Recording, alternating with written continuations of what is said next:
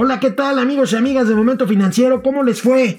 ¿Cómo les fue de fin de semana y de Halloween? Porque hoy es el Día de Muertos, el día tradicional. ¡Feliz Día de Muertos! Bueno, empezó ayer. Y saludo con mucho gusto a mi amigo Draculín Flores. Ándale, ponme atención, por favor, porque sí, efectivamente, venimos todavía del festejo del Halloween, que felizmente convive con el Día de Muertos. Bueno, ayer fue Día de Todos los Santos, hoy es los Santos Difuntos. Los Santos Difuntos y tendremos calaveritas, tendremos las tradicionales calaveritas aquí con muchísimo gusto para ustedes, entre otros temas que aunque sea un día, es un día oficial de descanso hoy, más Pues se supone bueno, que sí, no, pero no hay nosotros bancos, no. hay bancos. Pero nos estamos chambeando. Nosotros aquí estamos. Los medios sí chambeamos, ¿cómo ven?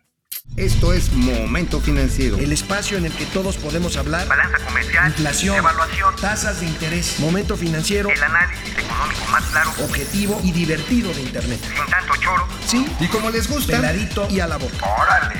¡Vamos, réjete bien! Momento Financiero. Amigo, hace dos años se canceló el aeropuerto de Texcoco. Uy, ya vas a empezar Hoy- a llorar. Ya voy a empezar a llorar. Uh, la- Hoy, el grupo aeroportuario de la Ciudad de México dona el material Aeropuertuario. aeroportuario. Aeropuertuario. Y ahora eres el mago Ari Sandy, ¿o qué? No, pues es que ahora tenemos el bombín de los otros datos, el Instituto Nacional de los otros Ah, el, datos. el Instituto Nacional Sí, de claro. Otros Datos. Bueno, a ver, a ver si, a ver si te refieres a esto, porque la donación del material del viejo aeropuerto de Texcoco ya se había hablado. Mauricio ya había hablado del negocio del acero. Ya habías comentado que había ahí varias tranzas, ¿no? Sí, no, pues el Pero fierro. tenemos aquí una, una tabla con eh, los materiales reciclables que le están regalando. Qué bueno, pues, que se aprovechen. Ahí tenemos, amigo. Material Petro, mira, es un montón, esto es basalto. Ese se lo debieron haber llevado para el tren Maya, pero pues como no hay conectividad de tren, pues no lo van a llevar. Mira, nada más la cantidad, más de 2 millones, casi 2 millones 669 mil metros cúbicos. Acero estructural, que es lo que se estaba empezando a licitar, y material hidráulico y sanitario. ¿Qué es eso, material hidráulico y sanitario, amigo? Pues yo creo que tubería, PVC, mangueras, Ajá, todo Me esto. ¿no? agarras descuidado, sí, por supuesto, este, las subestaciones eléctricas, digo, porque había ya también una subestación muy poderosa, pero ¿a quién se los van a regalar? Ahora, amigo, dentro de la tragedia que implica la cancelación del aeropuerto de Texcoco, de la cual hemos hablado muchísimo aquí, pues qué bueno que se aproveche lo aprovechable. Pues, ¿no? lo- Este, a ver, el asunto es que ahora, oh, amigo, ¿tú crees que acabe la 4T, re- llegue otro gobierno, puede retomar el proyecto de Texcoco sobre el basamento que existe allá abandonado? pues tendría que costar una la nota, porque lo primero que tienen que hacer es otra vez rebalancear todo el, el piso, porque ahorita ya está así hundiéndose de manera muy desordenada, muy desigual, le llaman hundimientos diferenciales. Y el punto, amigo, es que aquí el otro asunto es que el agua, como se dejó de bombear, pues está otra vez generando un sustrato líquido sobre el cual tendría que extraerse el agua. O sea, recharlo otra vez a andar saldría carísimo. Entonces, por eso las prisas. Ay, ahorita les doy una exclusiva interplatanaria intergaláctica de eso. Tendría, imagínate, que meterse una lana igual de grande que la que se metió al aeropuerto de Santa Fantasía. Al aeropuerto, a la central avionera de Santa Lucía, pero pues de una vez, amigo, dinos qué exclusiva de Día de Muertos nos traes. Ahí les va. ¿Te acuerdas que habían licitado los funiles? Los funiles, que son las torres estas. Sí, la estructura esta la de los estructura esta de- como las columnas curveadas, Ajá, sí, así esas que parecen así como si les hubieran que, dado. que iban o sea, a captar agua de lluvia y que tenían todo un racional ahí, ¿no? Sí, sí, ándale, que están así curveaditas como, como tienen los elefantitos sus colmillos, ¿no? Así, Bueno, pues resulta que la empresa a la que acusaron de corrupción ganó, ganó el amparo, trae el amparo a su favor para que le den la licitación a Grupo Gilbert. Pero espérate, eso no es todo. Como todavía no se soluciona, pues resulta que el grupo aeroportario de la ciudad aer- aeropuercuario, porque es muy puerco. Este grupo lo que va a hacer, ¿sabes qué? Ya lo está peleando en tribunales. ¿Sabes cuándo se va a resolver si va más o menos bien? ¿Cuándo? En año y medio. Año y medio. En año y medio. Entonces, si en año y medio ya pueden retirar, pues adiós al Acuaparque Chairo de Texcoco. Es que se quería hacer bueno, ahí pues pasemos a otro tema. El viernes dábamos a conocer la estimación oportuna del Producto Interno Bruto para el tercer trimestre del año. Y bueno, Carlos Serrano, economista en jefe de BBVA México, hace algunas proyecciones económicas ante la ligera muestra de rebote que hablábamos el viernes, rebote que no recuperación, ve, ve un mejoramiento en la economía mexicana, aunque dice nuestro amigo Carlos Serrano que esta será tardada. A ver, ¿qué dice? Estimamos nosotros que la economía del país va a tener una contracción de 9.3% es una ligera revisión al alza con respecto al pronóstico que teníamos hace tres meses de una contracción de 10%. Y para el año entrante estamos estimando una recuperación de 3.7%. Esto significa que la economía del país todavía estará con niveles por debajo de los que exhibía antes de que la pandemia golpeara nuestra economía. De hecho, anticipamos que no se van a recuperar los niveles de PIB prepandemia, sino hasta el año 2023.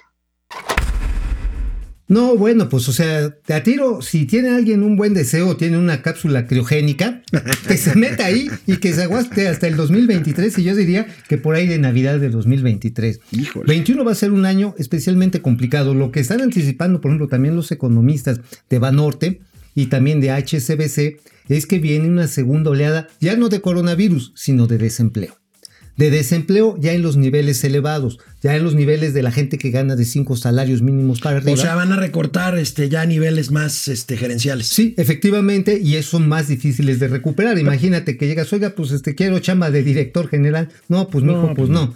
Y, y, sabes que también otro punto que es especialmente preocupante, la cartera vencida. Los bancos estaban formando reservas y la ABM, lo ha dicho Luis Niño de Rivera, todos, señores, si no apoyamos a las empresas, el reventadero puede ser que tengamos de una crisis económica a una crisis financiera. Precisamente sobre el sistema financiero habló también Carlos Serrano, economista en jefe de BBV. Bien. Afortunadamente también el sistema bancario mexicano se encuentra, se encuentra en una situación de solidez con niveles muy adecuados de capital, de provisiones y de liquidez que le permitirán hacer frente al incremento en las carteras vencidas que seguramente veremos como resultado de esta crisis.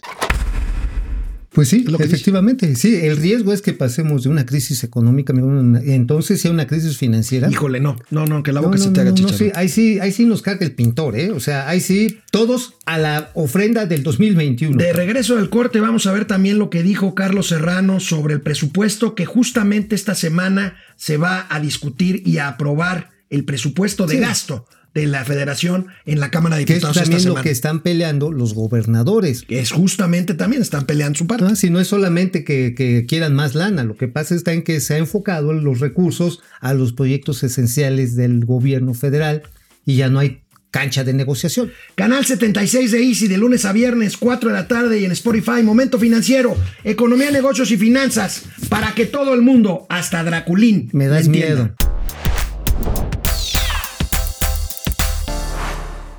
¿Crees que haya mayores cambios, amigo, en el presupuesto que se va a discutir en la Cámara de Diputados? Van a ser jornadas larguísimas, pero yo creo que va a pasar ah, tal no, bueno, por supuesto, la planadora de Morena va a decir aprobado, aprobado. Ahora, hay una serie de gastos que yo la verdad, yo sí los pondría ya aún hasta aquí. A ver, jóvenes construyendo el futuro, la eficiencia terminal que tuvo en 2019, perdóneme, pero discúlpeme, fue del 2%. O sea, este año todavía no lo sabemos, pero conozco de buena fuente que va a andar en el mejor de los casos en niveles similares del 2%, porque pues no hay ningún incentivo para que estos muchachos, por un lado, terminen un proceso de educación laboral, se reincorporen a la empresa porque tampoco la empresa tiene la capacidad ahorita de contratar más gente en medio de una crisis. Carlos Serrano, economista en jefe de BBV, comentó precisamente cómo ven las cosas en materia presupuestal.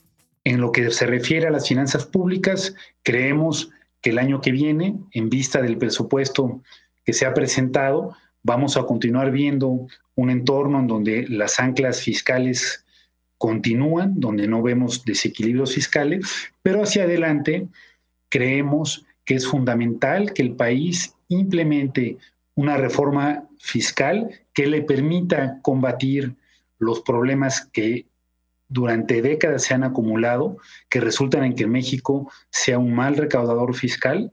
Creemos que existe el espacio para tener una reforma fiscal que sin aumentar las tasas impositivas pueda aumentar la recaudación, por ejemplo, combatiendo evasión y elusión fiscal, aumentando la base, combatiendo la informalidad, fomentando el que impuestos locales como son el predial y la tenencia, empiecen a ser recaudados.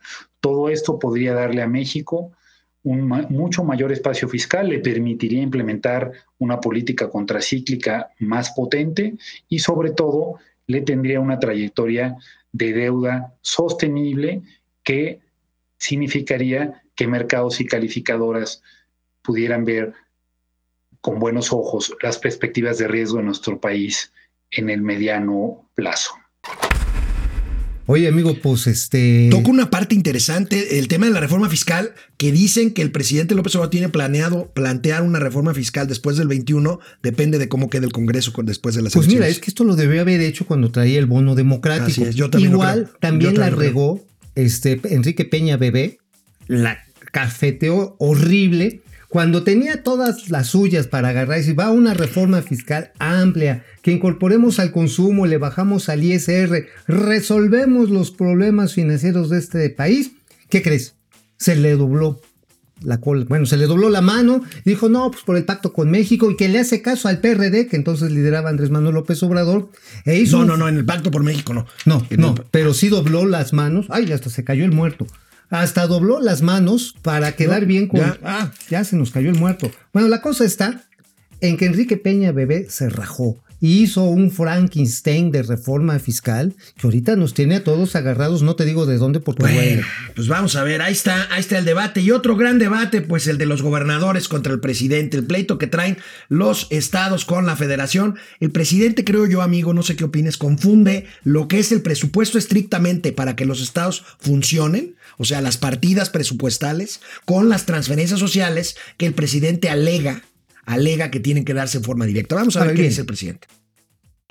si se va a proponer en la reforma quitarle recursos al gobierno federal, pues no lo vamos a permitir. Pues cómo si ahora como nunca la gente está recibiendo apoyos del gobierno federal de manera directa, cuando se habían entregado 11 millones de becas para estudiantes de familias pobres, cuando se había entregado pensión a todos los adultos mayores, cuando se había apoyado con casi un millón de pensiones a niñas y a niños con discapacidad.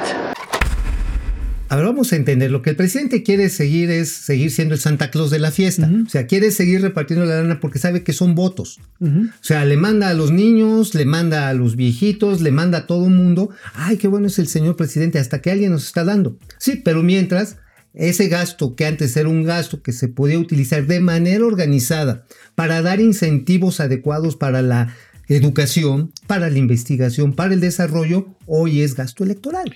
Pues sí, suena como a ocurrencias y suena como a no estar planeando las cosas, porque insisto, otra cosa es el gasto programable para programas que ya, el gasto programable para estrategias de gobierno que ya están. Sí, gasto en programable, para programado. ¿Qué pasó, amigo? No, perdón por, perdón por el este Cuatrapeo. El cuatrapeo. Pues ya Ya- somos, ya- ya somos como cuatraperos, ¿no? bueno.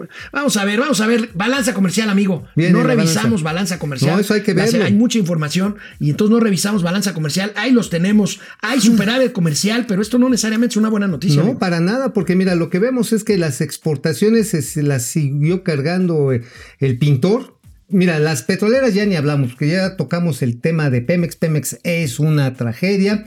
Y por otro lado, las, pues las, eh, y las automotrices, las manufactureras se fueron al piso, amigo. Y las importaciones, bueno, sí, estamos importando menos, pero ¿sabes sobre todo qué es lo que se está importando menos? ¿Qué? Bienes intermedios. Bienes intermedios, menos 18%. ¿A qué te refieres con bienes intermedios? Son los productos que importamos para elaborar productos que luego exportamos o consumimos aquí. Por ejemplo, este, ¿tú conoces las pantallas? Las pantallas Las de 30 televisión. pulgadas. No, las pantallas de televisión. No, las de 30 pulgadas, sí te pantalla. Las, pantallas de televisión para bueno. ver la tele. Ajá, ándale, esas se importan y las tenemos que procesar para luego exportarlas. Entonces quiere decir que estamos perdiendo capacidad de producción para exportación y para consumo interno.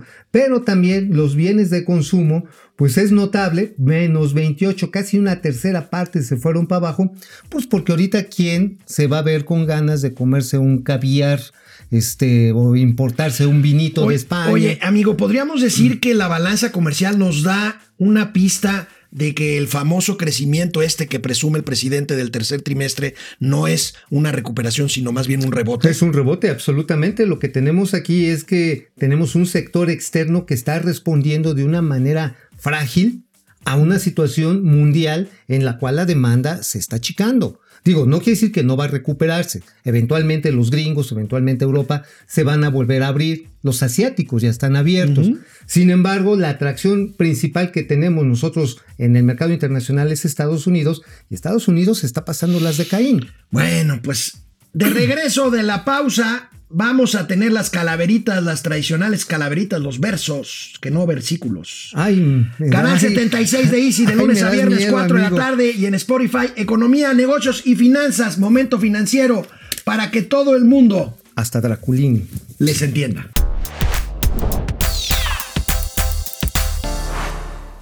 Antes de pasar a las calaveritas, interesante producto el que ofreció Cemex, amigo. Hablando de, Ah, sí, cierto. hablando de energías limpias, ofrece un concreto, o sea, para hacer este, construcciones, cero emisiones. Cero. Aquí el comunicado, ¿de qué se trata? Fíjate que esto es una de estas noticias realmente relevantes, pero que en medio del re- re- bar- baramba y relajo que tenemos nacional, no lo consideramos. A ver si ponemos ahí el... Aquí está, miren. Está empezando a comercializar el producto Vertua. ¿Qué es Vertua? Vertua es un producto que desarrolló Cemex en sus laboratorios en Suiza.